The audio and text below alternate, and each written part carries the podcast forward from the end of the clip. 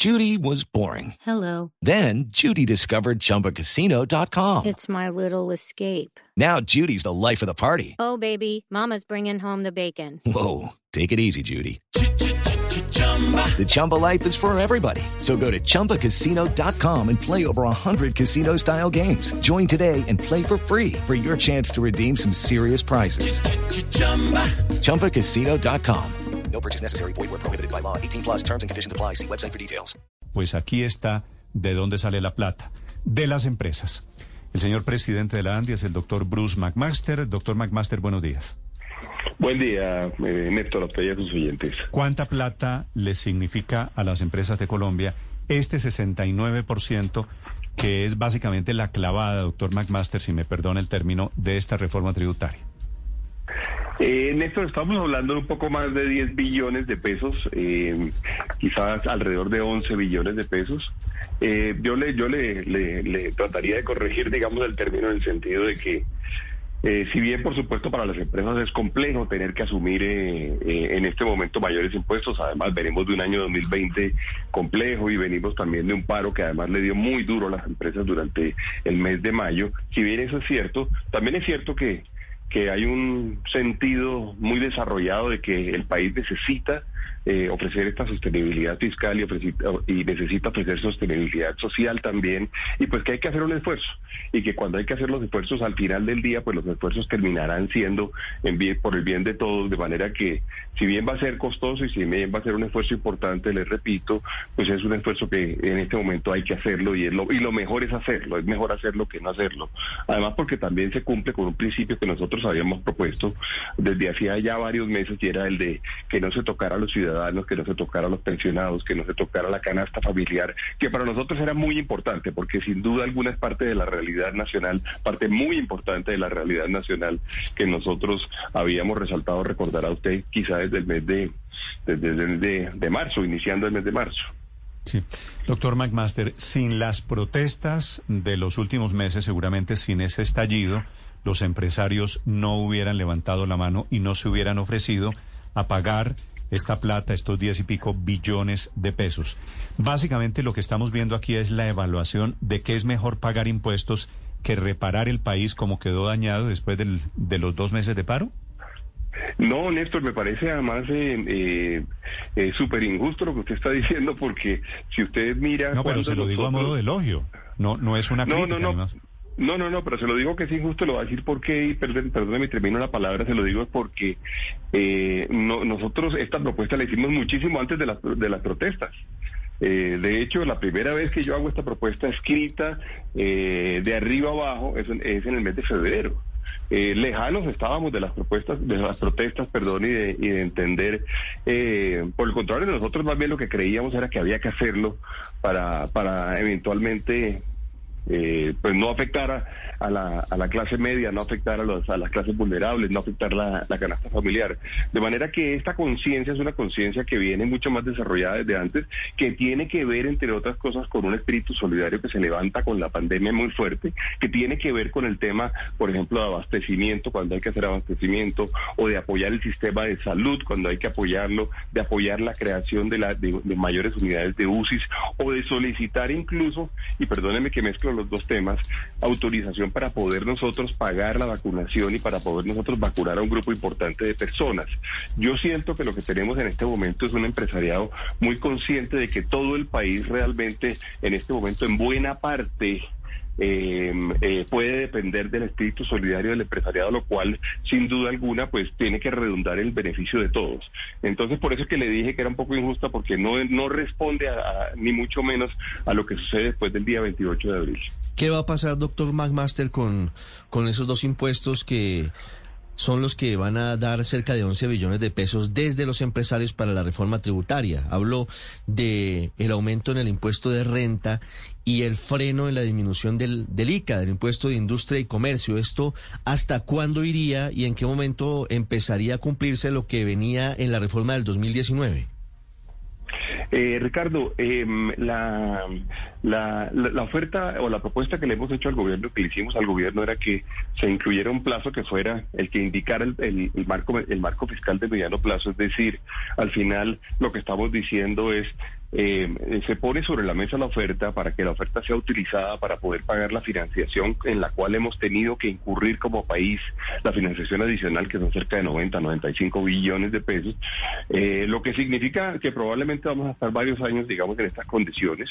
Eh, incluso, pues el ministro oía al ministro de Hacienda ahorita hablando diciendo que muy probablemente a un gobierno adicional, un gobierno que llegue, le tocará hacer una reforma adicional de mucho menor tamaño. Esto es probable que suceda. Tenemos que buscar la forma de que ojalá por los mecanismos que están planteados allí de, reducción de la evasión y de, por ejemplo, factura electrónica y este tipo de, instrumentos que tenemos a nuestra disposición, pues ojalá se pueda minimizar ese efecto sobre los, sobre los empresarios. Eh, por supuesto, todo esto, todo esto es, complejísimo porque por muchos años Colombia ha tenido una tasa de, tributación muy alta. Eh, algunas personas, inclusive cuando yo hice la propuesta inicialmente o cuando hacemos nosotros la propuesta inicialmente, me dice, pero en Colombia siempre hemos querido ser más competitivos y la respuesta de muchos fue, sí es cierto, hemos querido ser más competitivos, pero la situación es una situación completamente extraordinaria. Nadie se esperaba la pandemia, ni mucho menos tampoco los efectos económicos derivados de la misma, de manera que en este momento lo que hay que hacer es un esfuerzo realmente extraordinario, del que el que no teníamos planeado, no estaba en los presupuestos de nadie, pero que sin duda pues se justifica en aras de que tengamos un país sostenible desde el punto de vista social y desde el punto de vista fiscal.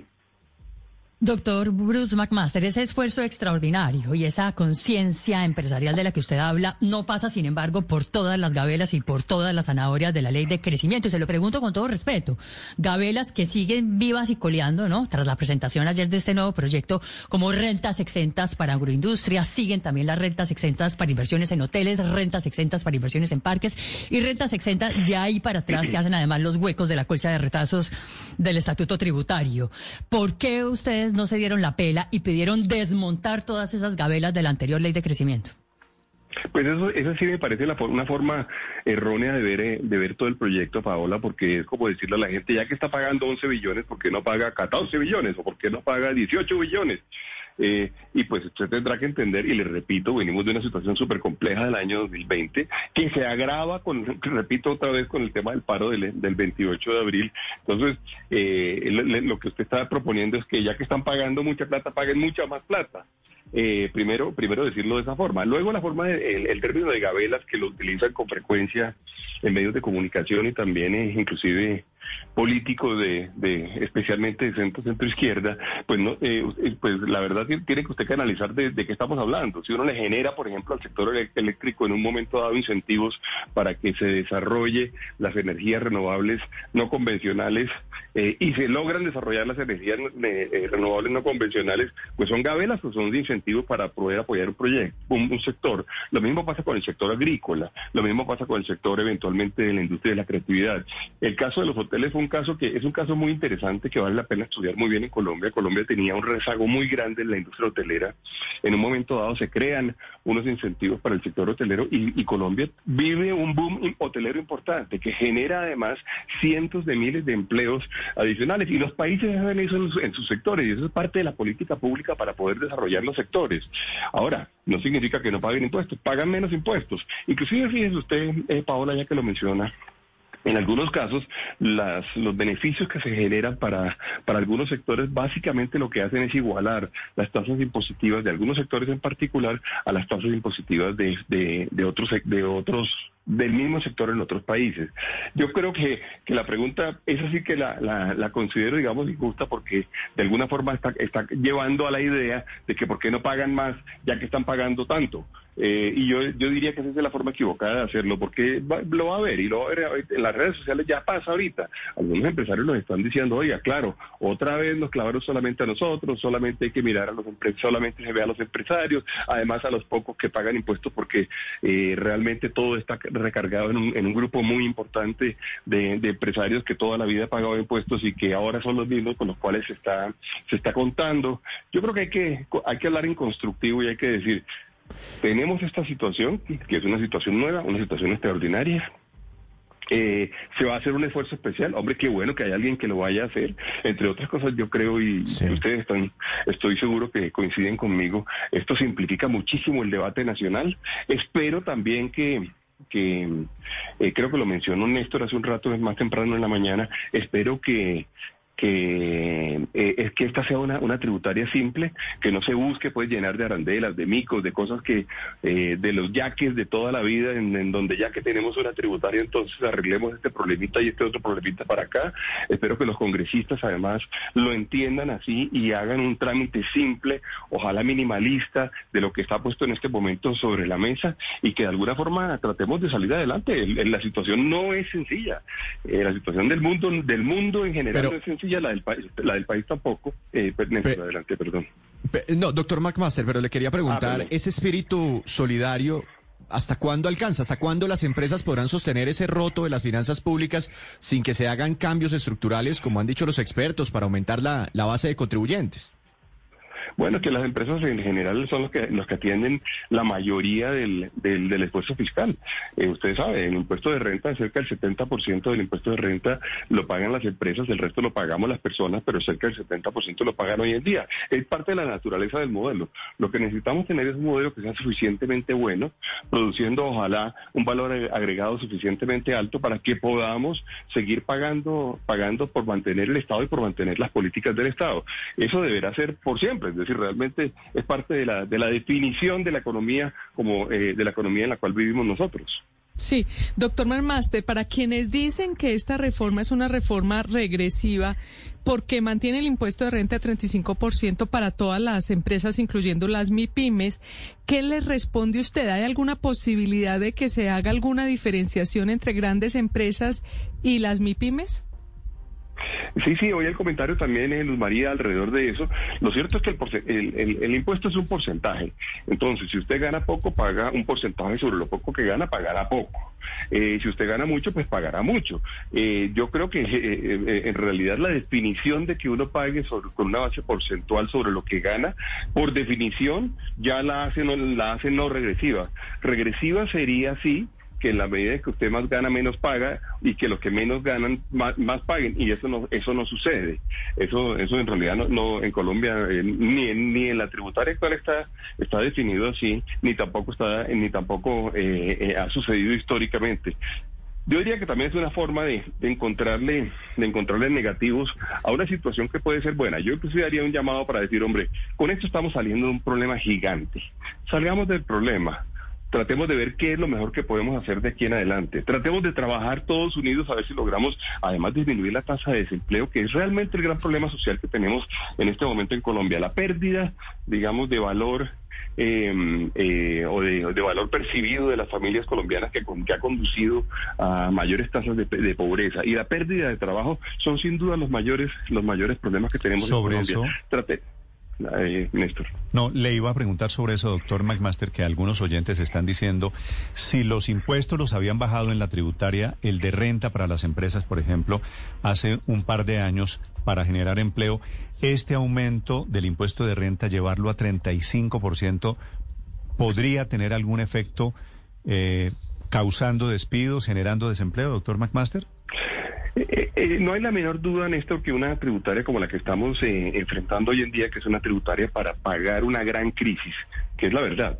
En pocas palabras, lo que estamos haciendo es pagando una gran crisis, una gran crisis que está reflejada en las finanzas públicas y una gran crisis que está reflejada en la necesidad de que haya nuevas políticas sociales. Una tributaria de esta naturaleza no deja de ser la escogencia del mal menor eh, no deja de ser la escogencia de ver cómo hacemos para tratar de realmente eh, minimizar los daños que se producen.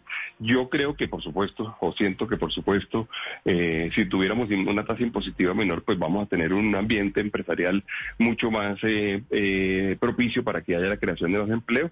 En eso, de eso no habría duda, digamos, y yo creo que ningún economista me diría lo contrario.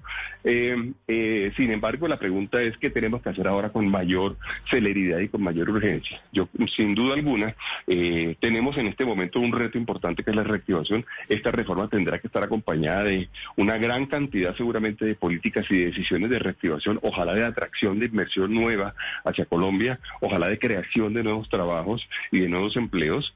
En eso, digamos, el esfuerzo que se está haciendo para, para, para el tema de del empleo de jóvenes y el, y el empleo nuevo es importante y yo creo que va a mitigar en gran parte esto de lo cual estamos hablando, pero sin duda, digamos, y yo lo, lo había mencionado ya en varias ocasiones, el reto de los próximos cinco años es, generar una reactivación lo más veloz posible para poder mitigar lo social, que sin duda es el gran problema que tenemos en Colombia.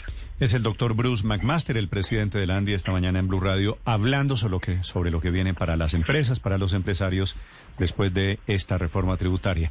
Gracias, doctor McMaster. Feliz día. Lo mismo, Néstor. Gracias a usted y por la invitación. It's time for today's Lucky Land horoscope with Victoria Cash.